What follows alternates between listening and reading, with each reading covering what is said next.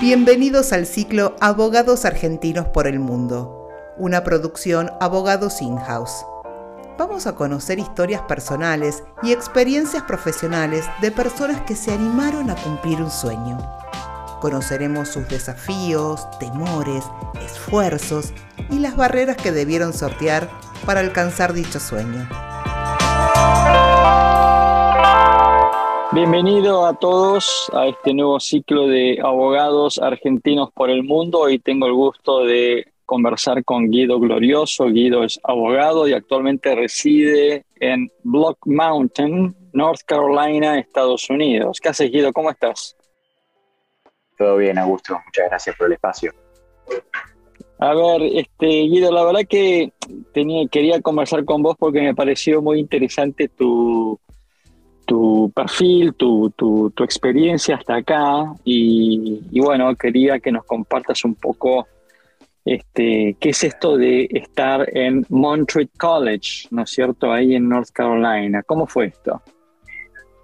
Bueno, fue toda una aventura. Eh, arranco por el principio. En 2020, año de COVID, eh, yo estaba en Argentina recibiéndome de abogado. Eh, estudié en la Universidad de Buenos Aires estaba trabajando también en un estudio jurídico penal.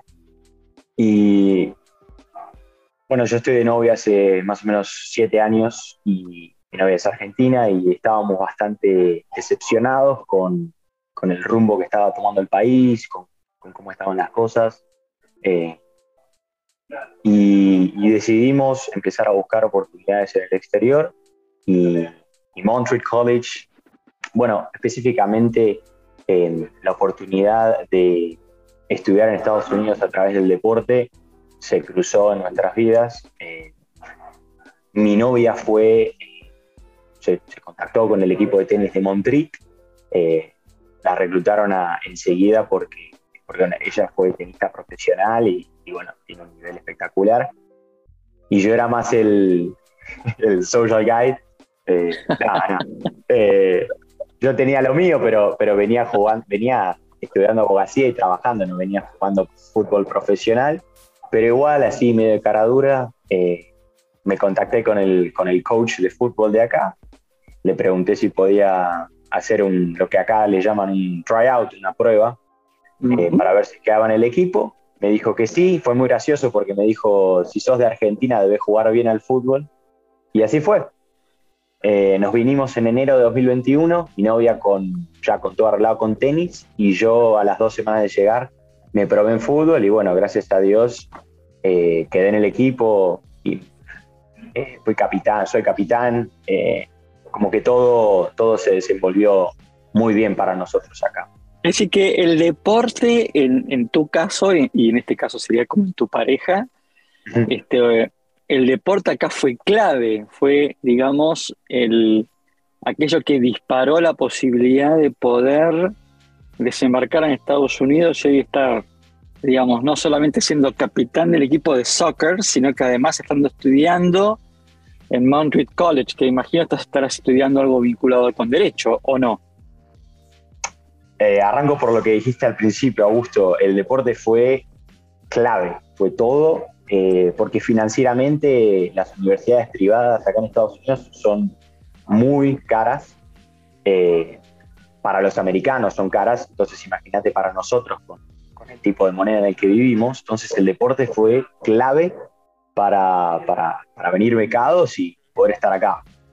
Y mm, yo estoy estudiando, se llama Communications, vendría a ser comunicación. Eh, está relacionado al derecho y no tanto, digamos. Uno como abogado obviamente tiene que saber expresarse y saber cómo decir lo que quiere decir, pero es más, eh, yo lo, perfilé más para, para, el área de ventas, eh, que obviamente sirve para el derecho también, porque todos los, mm. skills de ventas los puedes transferir a, la industria que vos quieras, eh, y estoy con eso, muy contento, la verdad. Ok, y, y este, tengo entendido que hiciste un, un summer intern en marketing and communication, ¿no es cierto? ¿Qué fue esto? Eso fue el verano de 2021. Eh, sí, eh, hice como una especie de pasantía para la universidad, donde trabajé en el departamento de marketing y communications. Eh, básicamente en todos los, todas las eh, notas de prensa, en toda la, básicamente la comunicación interna y externa en la facultad. Eh, empecé a formar parte del equipo, pero sin duda el, la aventura más divertida y exótica que tuve en cuanto a pasantías fue el verano pasado que hice una experiencia de ventas puerta a puerta en Kentucky, en Ohio. Eso fue, fue una experiencia única, si querés te cuento un poco. Ajá, ¿qué significó esto? A ver, contanos un poquito. Esto fue, todos los estudiantes eh, se les requiere completar una pasantía antes de graduarse y bueno, yo ya este año estaba, estoy en mi último año, entonces contacté con esta empresa, se llama Southwestern Advantage, es una empresa de ventas, venden recursos educativos y, la pasantía está pensada para que los chicos desenvuelvan eh, skills de liderazgo, de ventas, cómo, digamos, cómo, cómo transmitir lo que se quiere transmitir y bueno. Y es muy intenso. Yo acá, acá veo en tu, en tu experiencia de que de mayo a agosto de este año fuiste como Independent Contractor for Southwestern en Indiana, Tennessee. ¿Es esto? Exactamente, sí, sí, sí. Eh, y estos fueron, para que te des una idea, Augusto, esto arrancaba o sea, el, internship era literalmente vos solo con tu auto en un área determinada que te asignaban y ibas de puerta en puerta con tu mochila y las, los, libros y hablabas con la gente y bueno, eh, vendías en cuanto a tus habilidades. Y esto era de siete y media de la mañana a a veces nueve y media de la noche más o menos. Pero perdón, acá te interrumpo, decir vos con, tu, con tu inglés que no es nativo, sino que es un inglés de un argentino, ¿no es cierto?, que, que, se va a vivir a Estados Unidos. Tienes que nada más y nada menos ir a vender libros, no a Miami, donde hay mucho latino, sino que tienes que ir, ¿no es cierto?, a Tennessee, donde este, es, digamos, el corazón de Estados Unidos. Bueno, por eso te digo que para mí fue una experiencia eh, de vida, porque, mm. sí, eh, obviamente a, a la segunda frase que yo decía se daban cuenta que, no era de ahí. Eh, y bueno, eso a veces uno lo a veces no. Eh, aprendí a capitalizarlo y a tener como una extra conversación con todos, ¿viste? Porque acá, ¿viste? Ah, razón. Como vos dijiste, en Estados Unidos no saben muy bien qué es Argentina, qué es Buenos Aires, entonces estaba bueno eh, empezar por ahí. No, pues además lo que me parece muy, pero muy desafiante y que valoro muchísimo es que te animes a hacerlo, porque la verdad que hay todo un tema de dar ese paso, ¿no? El tema de la vergüenza, el tema de que cómo me voy a expresar, cómo me van a entender, para poner esto en contexto, digamos, en, a uno incluso le cuesta entender el, el, inglés del, del americano del interior, es un inglés muy cerrado, es un inglés que no es el inglés de las costas, que es mucho más mucho más abierto, mucho más culto. El inglés del, americano de Tennessee es un inglés que tenés que, tenés que, tenés que tener el, oído muy acostumbrado para entenderlos. Sin duda. ¿Cierto? Sin dudas, Augusto, sin dudas. Eh, y me, pongo profundo. Eh, esto fue eh, una experiencia que me permitió fortalecer, fortalecerme mentalmente, emocionalmente, empezar a, digamos, a convivir con eh, los nos, a, convivir con que te digan que no, que no, que no, y tener que seguir, seguir, seguir en busca de los sís. Eh, y eso es, al principio es muy duro, eh, porque literalmente sos vos solo. Pero bueno, una de las claves para mí fue aprender a, a ser yo el, que me motive, digamos, y no tener que depender de lo exterior. Y esto es muy importante para todos los ámbitos de la vida, así que te felicito, Guido. Bueno, vos acá te definís como un, primero como un athlete, ¿no es cierto? En Montreal College, y sos el capitán de soccer, con lo cual muy bien. Un critical thinker, ¿no es cierto? Un pensador crítico, un strategist, es decir, un estratega. Sos capitán del equipo, con lo cual, por lo menos en el deporte, estrategia aplicás. Y además también leadership, ¿no? Como este, una persona que este, sos líder, porque bueno, claramente sos capitán de, del equipo de soccer. Este, digamos, ¿esto es así exactamente como vos lo estás describiendo? ¿Esa sos vos? Ese sería yo, ese sería yo, eh, en un plano más profesional. Eh, me pasó, Augusto, que a lo largo de mi vida eh, mm, tuve como que los espacios de liderazgo me, me, fueron, me vinieron naturalmente y siempre me sentí cómodo en ese rol, pero te diría que en este último tiempo supe como redefinirlo y salirme de esa postura de el macho que nunca llora, que nunca pide ayuda. Eh, eso de lo que siempre nosotros, por lo menos en Argentina, a mí me pasaba, fuimos criados de que los hombres no lloran, de que tenemos que ser fuertes y demás, y ser un líder más humano, y de que si no sé decir lo que tengo que decir, lo expreso. si necesito ayuda, la necesito, si tengo que llorar, lloro. Eh, y eso me, sacó mucha presión de encima. Qué bueno, qué bueno, Guido, esto que decís. Escuchemos una cosa, Guido. La verdad que me estoy enganchando con tu entrevista y la podría seguir este, dos horas más, pero ¿qué significa esto de hoy ser capitán del equipo de soccer, ¿no es cierto?, en North Carolina, repito, no es ni en New York, no es este, en, no es en, como se llama, en Miami o en Florida, donde digamos, hay más latino, este, y ser capitán siendo extranjero, ¿no? Donde tenés que comunicarte, donde tenés que liderar, donde tenés que explicar, donde tenés que decir, che, tenemos que hacer esta jugada. ¿Cómo, cómo es esto de ser capitán en, en, un entorno y en un idioma que no es el tuyo? contanos un poquito esta experiencia. Te pongo en contexto, Augusto. Eh, la capitanía a mí me agarró por sorpresa en el año pasado. Em, también hay que decirlo, somos muchos los, los internacionales en el equipo por cuestiones obvias. Eh, acá no juegan, en general no juegan o no tienen el nivel que tenemos en Sudamérica o en Europa. Entonces el equipo titular está compuesto por sudamericanos, centroamericanos, europeos, eh, y hay mucha gente de habla hispana. De hecho, el año pasado era muy gracioso porque los 11 titulares hablaban en español y el técnico era escocés y, ahí había un tema, ¿viste? Porque cuando uno tiene la pelota en los pies y está jugando a un ritmo alto, le cuesta expresarse en su segundo idioma. Em, entonces, em, nada, eso fue un desafío al principio, em, inesperado, pero a ver, yo lo veo como un regalo, eh, porque acá me dicen el abuelo, eh, son todos chicos de 19, 20 años, 18, y yo tengo, hoy tengo 26.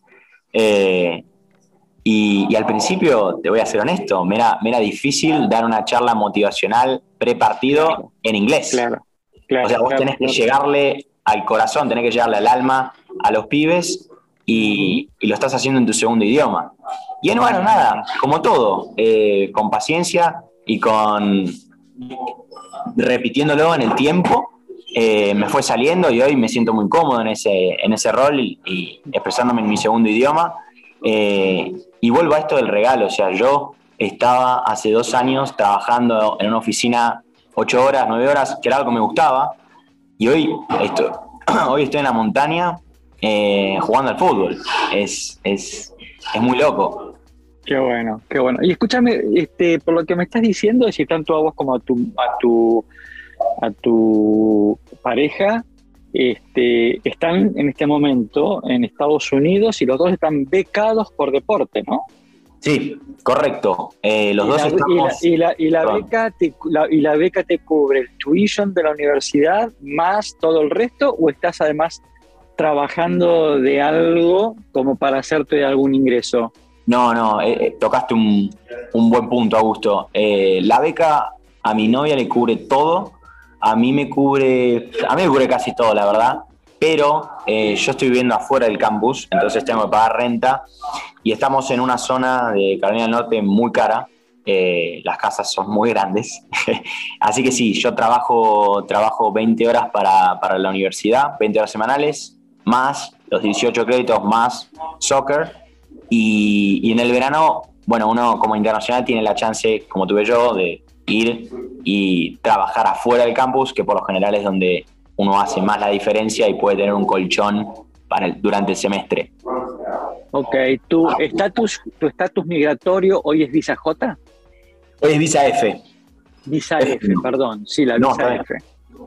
Este, con lo cual, una vez que se te acabe la visa F, es como que después de eso tenés como un año más para quedarte, ¿no es cierto?, trabajando, ¿puede ser? Muy bien, sí, correcto, Augusto. Eh, de hecho, em, en, estos, en estos meses he estado, estoy en entrevistas con, diferentes compañías, diferentes empresas, para, sí, aplicar el año que viene a lo que se llama el OPT. El OPT, correcto. Es un programa que te permite ganar experiencia profesional en Estados Unidos en tu área de estudio. Y yo, tanto como mi novia, estamos 100% eh, eh, en hacerlo y, ganar experiencia y, quedarnos un año más sin duda. ¿Se termina la UPT y tu idea con tu novia es volver a Argentina o van a hacer lo, imposible? Porque sos un tipo muy inquieto este, para quedarte en Estados Unidos, que es lo que han hecho muchos chicos, ¿no?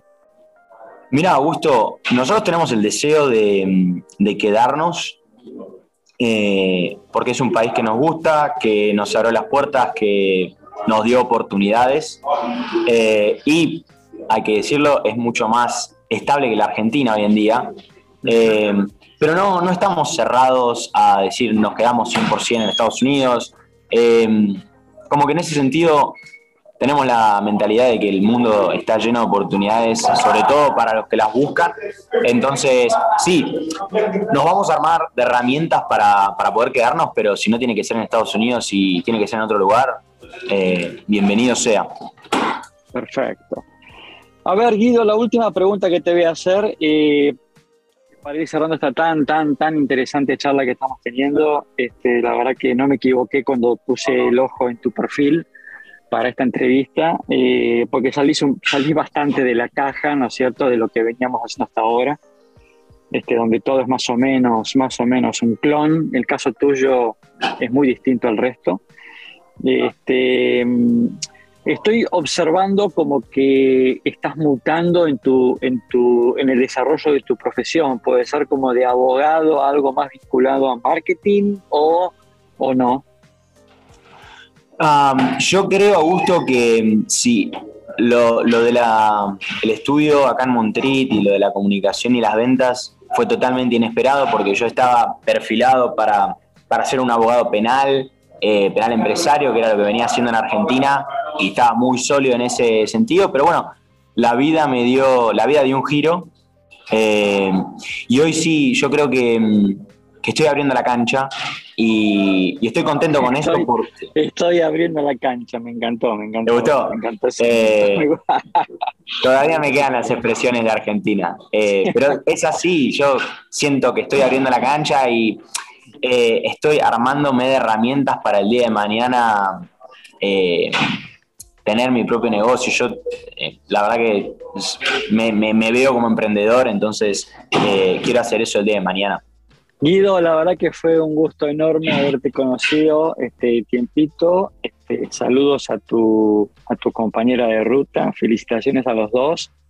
Me alegro mucho por lo que están haciendo y la verdad que eso es un ejemplo de que hay que animarse y que también hay que dejarse llevar un poquito, ¿no?